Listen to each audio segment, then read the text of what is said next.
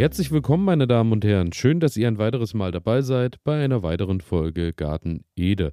Mein Name ist Elias und ja, was soll ich sagen? Äh, ich nehme heute am Donnerstagabend auf und hoffe auf die Wetterprognosen, die hoffentlich, wenn ihr das hört, schon eingetreten sind. Denn es soll ja tatsächlich wärmer werden am Wochenende. Und daher vielleicht auch äh, kommt ein neuer Schritt in dem Gartenkreislauf ins Spiel was passiert jetzt langsam mit den ganzen Pflanzen, die wir so angezogen haben. Im Speziellen möchte ich da heute so ein bisschen über die Tomate reden mit euch. Denn ähm, ja, es ist einfach Zeit, dass die Tomaten nach draußen kommen. Ich sehe es bei mir im Wintergarten. Ich habe ja auch meine, ich glaube 160 Pflanzen sind es. Äh, die stehen da alle und warten drauf, dass sie endlich mal hinter der, nicht nur hinter der Scheibe in der Sonne stehen dürfen, sondern auch mal richtig nach draußen gehen es ist tatsächlich auch so, dass man den Stämmen deutlich ansieht, ähm, dass die etwas dürrer sind als die letzten Jahre. Sprich, man sieht einfach, da ist nicht mehr viel Spiel von Wind und Koda, daher kommen die kaum in Bewegung, können da nicht viel ähm, sich nicht viel abhärten und werden dadurch nicht kräftiger. Daher es wird höchste Zeit, dass die nach draußen können. In der Regel habe ich das ja dann trotz alledem noch recht gütig immer gemacht, indem ich sie abends in die Garage gestellt habe und morgens wieder rausgeholt habe, da ja doch nachts dann ab, ab und an nochmal Fröste kommen.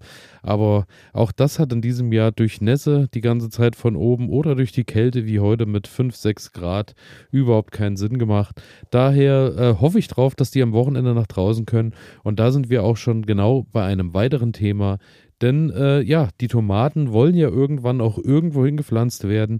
Ins Freiland oder in den Folientunnel ist mir noch ein bisschen früh. Daher beschäftige ich mich heute erstmal mit dem Thema Tomaten in Kübeln großziehen. Kübelzucht äh, ist ja so äh, eigentlich eher die bewährte Sache für, äh, man hat daheim eine Terrasse, hat vielleicht einen Balkon oder hat vielleicht irgendwo anders noch ein Plätzchen frei und dort kann man ja dann ganz entspannt eine Tomate hinpflanzen. Manchmal sind die Beete ja auch schon voll. Und äh, da bietet es sich einfach an, die Tomate im Kübel zu kultivieren. Na klar, der große Vorteil ist, äh, wie wir es eben schon hatten, wenn äh, irgendwann nochmal Fröste kommen sollten, wie jetzt, äh, kann man die Tomate auch gerne nochmal reinstellen. Sie ist dadurch natürlich mobil, kann, wenn es regnet, sie auch oder wenn größere Stürme kommen, sie auch nochmal irgendwo unter Dach stellen, wenn man kein Dach drüber hat. Und daher ist man da natürlich deutlich mobiler. Nachteil natürlich ganz klar. Sie kann weniger Wurzeln erzeugen als die Tomate, die draußen irgendwo im Boden steht und tief wurzeln kann. Dadurch natürlich auch irgendwann wahrscheinlich wenn man äh, sie einfach wachsen lässt, das Wachstum einstellen wird, weil natürlich durch die wenigeren Wurzeln auch weniger Nährstoffe gesammelt werden. Und generell ist das ja dann auch eine Sache, die äh, Dosierung der Nährstoffe im Kübel, da gilt es natürlich dann deutlich mehr hinterher zu sein als vielleicht im Beet. Dennoch ähm, muss ich sagen, bin ich da in den letzten Jahren sehr gut mitgefahren. Ich habe auf meiner Terrasse immer so sechs, sieben Tomatenpflänzchen stehen gehabt, die ähm, dann dort auch immer direkt zum Verzehr eigentlich genutzt wurden für Salate oder wenn man dann im Sommer auch mal draußen sitzt und direkt einfach abzupfen kann. Einfach eine wunderbare Sache. Und da sind wir schon bei einem der ersten Themen. Es ist natürlich so, dass äh, da die Sortenwahl eine große Rolle spielt, denn man hat, äh, man snackt einfach so runter von der Tomate, zeigt natürlich auch schon mal, dass es sich in dem Fall nicht um Fleischtomaten handelt.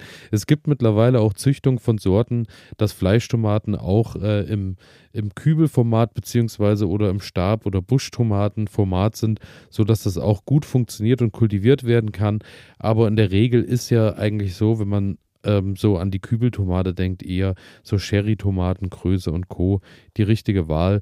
Beziehungsweise gibt es ja auch so ein paar Salattomaten, das sind dann eher so diese Stabtomaten, wo man sagen kann, die wachsen dann auf ihren 1,50 Meter, 2 Meter und dann kappt man die Spitze ab und dann äh, bilden die dort eigentlich ganz tolle Früchte. Daher am besten, bevor ihr das Ganze startet, Sucht euch erstmal Sorten raus, die eventuell sogar genau dafür geeignet sind, dass sie im Kübel angebaut werden. Oder aber auch äh, lest einfach mal ein bisschen, dass es eben nicht unbedingt eine Freilandtomate ist, die wie die Slivo Whitney oder wie die rote Murmel eine Wildtomate ist, die dann riesengroß und buschig wird, weil ähm, da habt ihr A keinen Spaß und B die Pflanze wahrscheinlich auch nicht, weil die wird dann schon wulzig breiten, wenn sie den Platz da nicht hat, geht sie dann natürlich eher ein, als dass sie große Früchte bringt. Daher erstmal auf die Sortenwahl achten.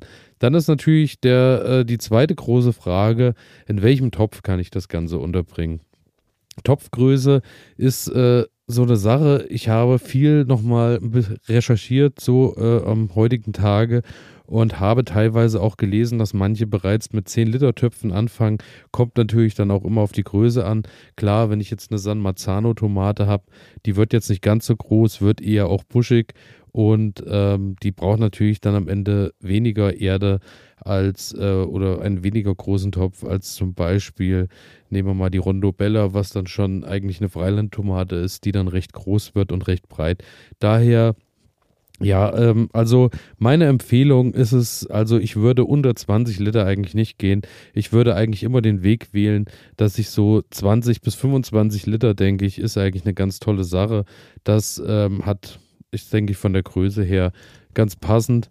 Und ähm, dann natürlich das nächste, mit was fülle ich den Topf? Sprich, mit welcher Erde? Doch bevor die Erde reinkommt, ist erstmal eine andere Sache, die ich euch noch mit auf den Weg geben möchte. Denn äh, der Topf sollte auf jeden Fall Löcher haben.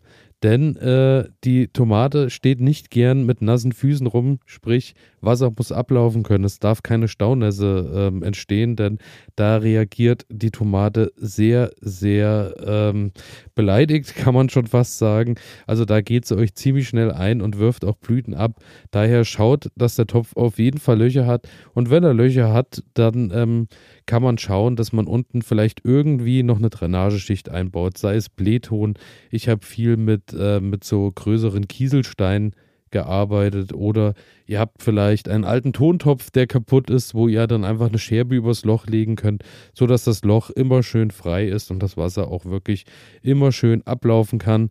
Generell, äh, wo wir gerade beim Thema Tontopf sind, aus welchem Bestand äh, der der Topf ist, ähm, finde ich, spielt gar keine so große Rolle, denn äh, ich glaube, das ist dann mehr was für die Optik. Natürlich kann ich sagen, Tontopf verliert eventuell schneller Wasser oder äh, die Pflanzen fühlen sich irgendwie in ihrem Biotop wohler, wenn sie im Tontopf stehen, als im Plastiktopf. Finde ich alles äh, weit hergeholt. Daher sucht euch Sachen raus, die A äh, natürlich finanzierbar sind und im Budget sind und B natürlich auch irgendwie euch gefallen und dann steht der ganzen Sache nichts im Wege. Aber 20 bis 25 Liter Löcher im Boden und dann kommt die Erde ins Spiel. Und bei der Erde natürlich, wir brauchen nährstoffreiche Erde, denn die Tomate ist wieder mal ein Starkzehrer, so wie die meisten Gemüsesorten, die wir so über den ganzen Sommer anbauen und die uns dann reiche Früchte bringen, braucht natürlich auch die Tomate regelmäßig Nährstoffe. Und das kann ich natürlich gewährleisten, indem ich schon mal vorab ähm, vielleicht ein bisschen schaue, dass ich mit in die Pflanzlöcher schon mal was gebe. A, ihr kauft euch natürlich eine nährstoffreiche Erde und B, ähm, ihr schaut dann natürlich, dass ihr da vielleicht noch Dünger reinpackt, der sich über längeren Zeitraum dann so langsam zersetzt und somit immer wieder neue Nährstoffe freigibt. Wie zum Beispiel sind wir wieder beim Thema Hornspäne, funktionieren super dafür. Oder ihr habt diverse Pellets, also sprich Mistpellets oder Schafswollpellets, was es da alles so auf dem Markt gibt, was sich mit der Zeit zersetzt und dann eben ähm, nach und nach immer mal wieder was freigibt, sodass die Wurzeln wieder neue Nährstoffe kriegen.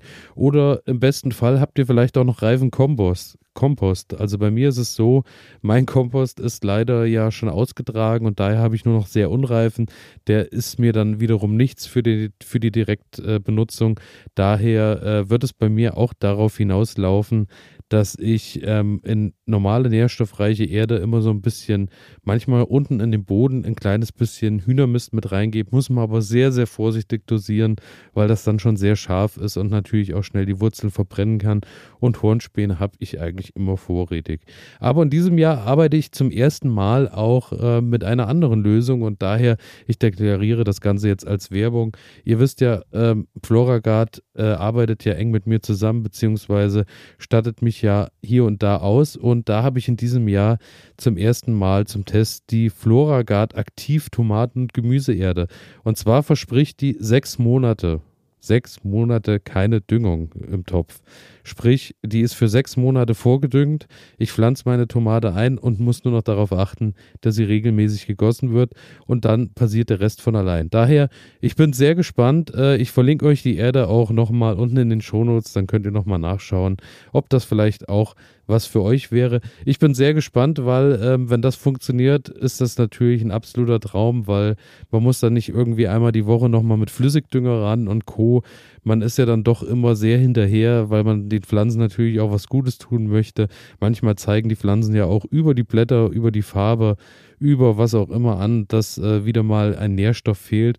Und daher ist man da ja dann doch immer sehr bemüht, dem gerecht zu werden. Aber in diesem Jahr, ich werde es probieren, werde auch keinen Dünger dazu packen, keine Hornspäne, nichts und werde einfach mal schauen, wie sich das Ganze dann entwickelt. Ansonsten Natürlich, ähm, wenn ihr Dünger und Co. benutzt, nicht direkt ins Pflanzloch mit reingeben, sondern schön tief in den Kübel geben, so dass natürlich auch die Wurzeln erst ein bisschen arbeiten müssen, dass sie an die Nährstoffe oft äh, bis dahin kommen, dass die, der Wurzelballen sich erstmal schön verbreitet und äh, dann auf Nährstoffe trifft, weil natürlich, wenn die Wurzeln direkt auf dem Dünger liegen, die Pflanze sofort zugreifen kann, ist natürlich das Problem, dass dann äh, mit den Wurzeln nicht, äh, ja, dass äh, die, die Wurzelbemühungen nicht allzu groß sind, denn es ist ja dann schließlich schon alles da. Genau, dann haben wir die Pflanze im Topf stehen, in guter Erde, haben ähm, ansonsten regelmäßig gegossen, was natürlich auch eine Sache ist, klar, großer Unterschied zum Beetanbau. Ihr müsst natürlich deutlich mehr hinterher sein beim Gießen, denn ihr müsst wirklich morgens und abends an heißen Sommertagen schauen und müsst äh, die Tomate mit Wasser versorgen. Die Tomate mag ja dann doch recht gut Wasser, auch wenn sie keine Staunässe mag, aber da äh, die Pflanze zieht schon einiges an Wasser und daher ähm, werde ich ähm, da auch irgendwie schauen, dass ich da morgens und abends ein bisschen Regenwasser irgendwie mit reingebe, denn das ist sonst, äh, geht ihr euch ruckzuck ein. Also schaut da bitte, dass das auch gegeben ist. Ansonsten, das, was ich äh, noch gelesen habe, zu diesem Punkt habe ich aber auch noch keine Erfahrung. Belest euch bitte vorher. Und zwar hat wohl auch ein äh, Institut geforscht zum Thema Salz im Gießwasser. Ja, richtig gehört. Ich war auch immer der Meinung, gebe ich irgendwie Salz dann mit rein, dann mache ich die Pflanze eher kaputt oder schade eher, als dass ich ihr was Gutes tue. Aber wohl sollen 12 Gramm Meersalz, wenn ich das richtig verstanden habe, in äh, die Gießkanne mit reingegeben werden. Und äh, dadurch würden sich die Früchte wohl äh, geschmacklich besser ausbilden. Daher ähm, vielleicht zu überlegen, ich glaube, da muss man wirklich vorsichtig, vorsichtig, vorsichtig äh, dosieren, weil ansonsten kriegt ihr große Probleme und die Pflanze geht euch im besten Fall nur ein und äh, saftige Früchte werden dann eher äh, ein Traum sein. Daher schaut, ähm, ihr könnt, lest nach, ich werde das auch nochmal tun, werde nochmal nachrecherchieren, vielleicht ist es ja wirklich was, was nachgewiesen ist und äh, viel Erfolg am Ende mit sich bringt. Ich bin gespannt. Das aber nur als kleiner Fun Fact am Rand. Ansonsten, die Pflanze wächst jetzt. Klar, wenn ihr sie einpflanzt, äh, schaut ein bisschen wie immer bei den Tomaten, dass ihr die etwas tiefer pflanzt, so dass ihr bis zur ersten Blattreihe, nicht die ersten Keimblätter, das sind ja diese zwei kleinen Blätter, die irgendwann als erstes gekommen sind, sondern pflanzt die ruhig so tief ein, dass die bis zur ersten Blattreihe richtig tief drinne steht in der Erde, denn dann ähm, kann die da natürlich auch noch Wurzeln bilden und wird natürlich auch deutlich stabiler am Ende und hat dann nicht so große Probleme mit den ersten Windstößen, die sie dann kriegt. Rankhilfe, natürlich Thema Windstöße. Windstöße kommen und äh, die Pflanze wird hier und da auch mal durchgeschüttelt, auch wenn sie am Balkon oder auf der Terrasse steht. Daher schaut, äh, viele arbeiten ja mit diesen äh, Spiralstäben, mit irgendwelchen Pflanzstäben. Das ist eine ganz schöne Sache, aber schaut drauf, ach, drauf auf, äh, aus, Verzeihung, aus welchem Material das Ganze ist. Denn es ist so, dass es da, ich hatte da auch schon mal äh, Alu äh, Pflanzstäbe, die haben sich dann mit der Zeit wirklich, wenn viele Tomaten auch an der Pflanze hingen, äh, mitgebogen und sind dann wirklich äh, irgendwie auch in die Neige gegangen. Daher schaut, dass ihr da, wenn ihr das nutzt, was Stabiles habt. Ansonsten auch eine schöne Idee, die ich neulich gesehen habe, waren äh, drei Bambusstäbe quasi in die Topfecken und dann nach oben zusammengebunden. Und ähm, da kann man, glaube ich, auch mit Holz recht viel machen. Und wenn ihr natürlich irgendwo ein Dachüberstand oder irgendwie die Möglichkeit habt, was festzumachen, natürlich immer, wie immer, die gute alte Schnur beziehungsweise der Tomatenhaken. Wenn ihr das nicht kennt, schaut mal nach. Tomatenhaken im Netz findet ihr ganz schnell Videos und Bilder zu. Könnt ihr auch beim äh, Sascha von Selfbio bei YouTube mal nachschauen. Der hat das ganz toll erklärt in Videos. Und ähm, dort, ähm, genau, dort könnt ihr auf jeden Fall dann auch sehen, wie dass der große Vorteil der Tomatenhaken eben ist, dass die Pflanze dann doch noch beweglich bleibt und doch auch hier und da nach links und rechts noch äh, abgeleitet werden kann, während bei den Stäben es natürlich so ist, dass ihr dann doch an die Höhe und an die, äh, an die Neigung quasi äh, ja, äh, reduziert seid, denn es ist natürlich so, dass äh, ihr dann irgendwann recht schnell ein Ende haben werdet. Bei den Seilen hat man dann doch die Möglichkeit, auch nochmal in einen 90-Grad-Winkel beziehungsweise äh, irgendwie in so 130-Grad-Winkel mal zu gehen und die noch irgendwo anders lang zu leiten. Das funktioniert da ganz gut. Daher schaut euch das an, kann ich euch nur empfehlen. Aber generell natürlich achtet auf Rankhilfen, dass ihr euch da natürlich auch Gedanken macht, wo die Pflanze hochwächst. Und generell natürlich Standortwahl diese äh, Tomate braucht natürlich Sonne, also schaut, dass ihr irgendwie einen Platz auf der Terrasse oder auf dem Balkon oder auch im Garten habt, wo ihr viel, viel Sonne hinkriegt. Am besten fünf Stunden, natürlich viel besser wären sieben Stunden Sonne am Tag. Und dann äh, wird die Tomate euch das auch mit deutlich mehr Früchten danken. Also das äh, sind so die Sachen, die ich beachten werde. Ich werde heute, äh, wenn ihr das hört, sprich am Freitag, meine Tomaten in die Erde bringen, in die Töpfe und werde das Ganze auch festhalten. Daher lohnt es sich, wenn ihr dann irgendwie am Wochenende mal reinschaut, bei äh, meinem Instagram-Profil Garten Ede einfach eingeben, werdet ihr mich finden. Ist aber auch in den Shownotes mit drin. Und dann äh, werde ich das dort auch nochmal ein bisschen in Bildform zeigen, sodass ihr euch das auch besser vorstellen könnt. Und ansonsten natürlich wie immer keine Folge verpassen. Drückt auf Folgen, abonnieren.